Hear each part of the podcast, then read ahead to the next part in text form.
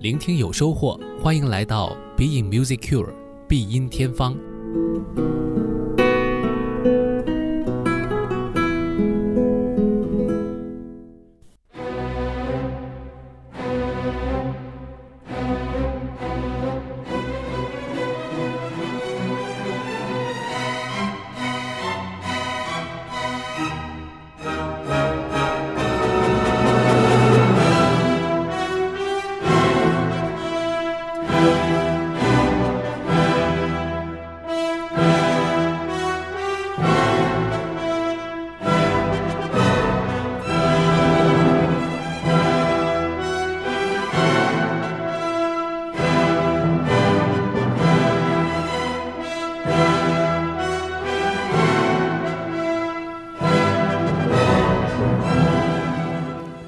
Being Music Cure，欢迎大家再次回来，我是顾超。今天的节目呢，为大家开启的是这样一段非常激昂的旋律，这是来自德沃夏克的第九交响曲《自新大陆》的末乐章。捷克的作曲家德沃夏克呢，可以说是捷克所有的作曲家当中知名度最高的一位，那么在国际上享有声望。那除了他创作了非常杰出的音乐这个最主要的原因之外呢，还有他的国际的舞台生涯为他带来了很多名望，而最重要的代表作就是这一首第九交响曲了。那么今天呢，我们就用点时间来了解这部作品背后的故事，也正好呼应我们这一周的话题。呃，一谈到音乐中的故乡，就不能不提这首《自新大陆交响曲》。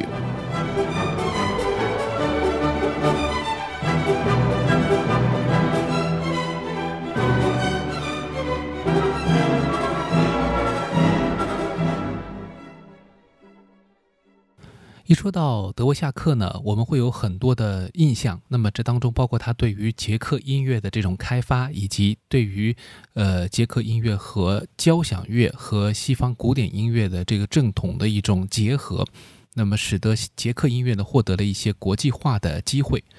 很重要的一点呢是德沃夏克他所处的这个时代呢，波西米亚人开始逐渐的走向整个欧洲，而他呢也在德国、在维也纳、在奥地利。呃，获得了很多学习的机会，跟随着很多的重要的音乐家进行学习，并且呢，有机会能够写作一些作品，让更多的人听到。其实这件事情啊，到现在目前为止，世界上还有很多的呃少数族裔的人们在呃不断的努力去突破。那么，所以看到啊，这几年古典音乐界也有很多的不断出现的呃，就是传统古典音乐。呃，国家以外的地方，包括中国在内啊，都有越来越多的人才涌现。其实都经历了这样一个类似的过程。那自然呢，在这个过程当中啊，这些特别的冒尖人才都会对自己的祖国有一点特殊的眷恋。德沃夏克也是毫不例外的。那么他呢，在呃整个的职业生涯当中，其实他非常的国际化，但是他一直对于捷克是非常的怀念，对于自己的祖国啊。呃，这个波西米亚地区啊，有着很强烈的这种热情。那么，这个在他的音乐作品当中听到了。同时呢，也不能不说啊，这首《自新大陆交响曲》是非常重要的一个代表。呃，在一八五二年，德沃夏克呢是受到了聘任，担任了当时美国国家音乐学院的院长。那美国当时呢，其实文化不断的繁荣，经济也是。蒸蒸日上啊，就特别希望从欧洲能够引进这样的呃文化人才，为他们带来新的一种呃艺术上的突破。德沃夏克在这个背景之下呢，赴美国进行工作呢，其实也是有呃不止一次的这样一个经历。那每次渡过这个大洋，来到这个彼岸，在美国呢，呃工作的时候都会想起故乡。但同时呢，德沃夏克也是一个非常，呃，开放的一个心态，接受了很多美国本土音乐的这个风格的影响。所以当时啊，他写作这个《自新大陆》的时候，有很多的灵感也是来自于，呃，美国当地的一些，比如包括黑人呢、印第安人呢，呃，包括爱尔兰移民啊等等这一些呃不同的族裔的民族音乐的影响。本身他就是一个擅长把自己的民族音乐和交响乐结合的人物，所以他很容易的能够呃受到其他的民族音乐的影响，并且融入其中，啊，成就了这部作品。这部作品既有他在美国这片新大陆、新世界所获得的音乐灵感，同时呢，也包含了啊他对于自己的祖国的一种回望和深情。那同样呢，在美国工作期间，呃，他的灵感被极大的刺激、启发，也写下了像这个 B 小调。呃，小大提琴协奏曲这样的非常重要的作品，其实这些作品都是在美国写的，但同时有浓烈的民族风格。那么这当中呢，主要的还是波西米亚风格，但是呃，同样呢，就有很多的这个其他的风格出现，主要是在美国受到影响的这些风格。那么说到这部作品，就不能不说这个第二乐章了。整个这个作品其实总体来说是非常积极、昂扬、热情的。第三、第四乐章是连续的两个非常激情的乐章，而在这之前的第二乐章是一个，呃，既是一个呃广板，同时呢又是一个非常深情的乐章。其实今天说到这个故乡情节，主要呢也是指这个第二乐章。在美国的这个时光当中，当然过得还是比较愉快的，他的工作也很受到人们的重视和尊敬。但同时呢，他也非常想念自己的国家。于是呢，在第二乐章当中，他就埋下了很多乡愁在里面。这第二乐章呢，一开头啊，其实是几个呃以管乐为主导的和弦。那么这几个和弦就把人们呢从第一乐章结尾的这种高潮部分，呃带出来，并且呢，慢慢的走到了一个沉思的境地当中去。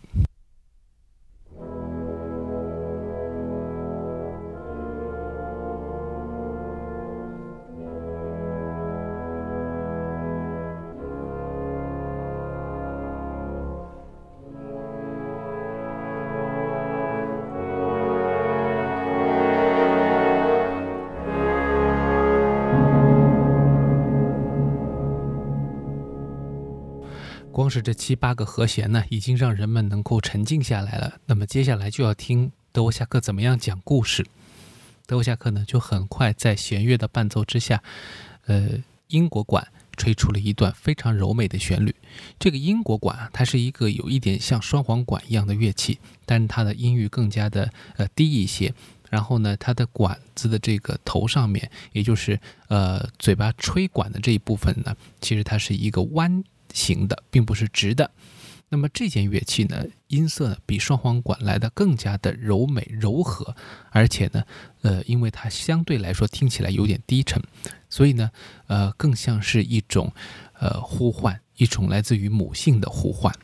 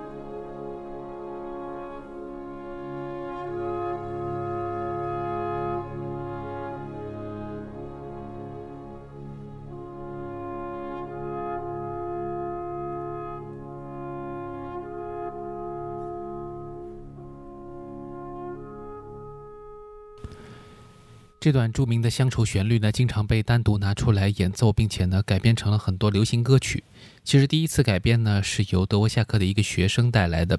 那他的这位学生呢，是一个黑人。当时呢，在德沃夏克门下学习的时候，其实他的技术啊等等，呃，在古典音乐范畴里面可能不是特别强。但是呢，呃，受到了德沃夏克的开导启发，那么他呢也做了一些呃必要的工作，其中呢把这一段乡愁的旋律改成了一首呃非常著名的《忆故乡》（Going Home） 这个这样的一个歌曲，并且传开了。后来才有了更多的人不断的去把这首歌曲传唱。但是呢，呃，这里有一个地方啊，顾超要特别为大家来更正一下。就是很多的这个中文的介绍当中说到这个，呃，异故乡啊，是德沃夏克受到了美国本土的这个民歌旋律的呃影响，并且呢是几乎是直接用了这个旋律啊，其实是这个是错误的一个技术和表达。那准确的说呢，实际上是德沃夏克原创的一个主题，这里面的风格又受到美国本土当时的一些民族音乐的影响，但是最后呢是。呃，在他这个作品创作完以后，他的学生直接填词，将主旋律改编成了一首歌曲，才广为传唱，成为了一首所谓的民歌或者说传统歌曲。其实这个传统啊，就是从德沃夏克开始的。当然，不可否认的是，德沃夏克的这个音乐当中用到了很多的美国的民间元素，包括他的第一乐章当中也有很多地方呢，被后世的学者认为啊是借用了。比较多的传统的，比如说黑人灵歌等等的这样的一些元素，但是德沃夏克的这一段旋律其实是发自内心的原创。当然，说到这个乐章呢，呃，它是一个非常美妙的一个完整乐章。希望呢，有朋友如果感兴趣的话，应该呃找到这个原版，并且完整的去欣赏。那今天呢，我们稍微做了点切割啊。接下来呢，我们把这个乐章听完，后半部分呢，其实是一个思索的过程。旋律呢，开始走向一个比较激动的状态。德沃夏克似乎呢，又想起了别的什么事情啊。当然，我们觉得这个不必要。特别的特指去说明这是一种什么样的情绪，但其实是非常抽象的。但是的确感觉到前面的平静被一股这个新的旋律思索发展所打断，并且呢进入了一个全新的一种情感模式。最后呢，整个乐章又回到了一开头的所谓的七八个啊，因为我们说主要的可能是七个和弦，但是其实还有一些微微的变化。那么回到了最初的这个和弦的这个模式。以一种静谧、安静、沉思的这样一种方式来结束，迎接后面更加激烈的暴风雨一般的热烈的乐章。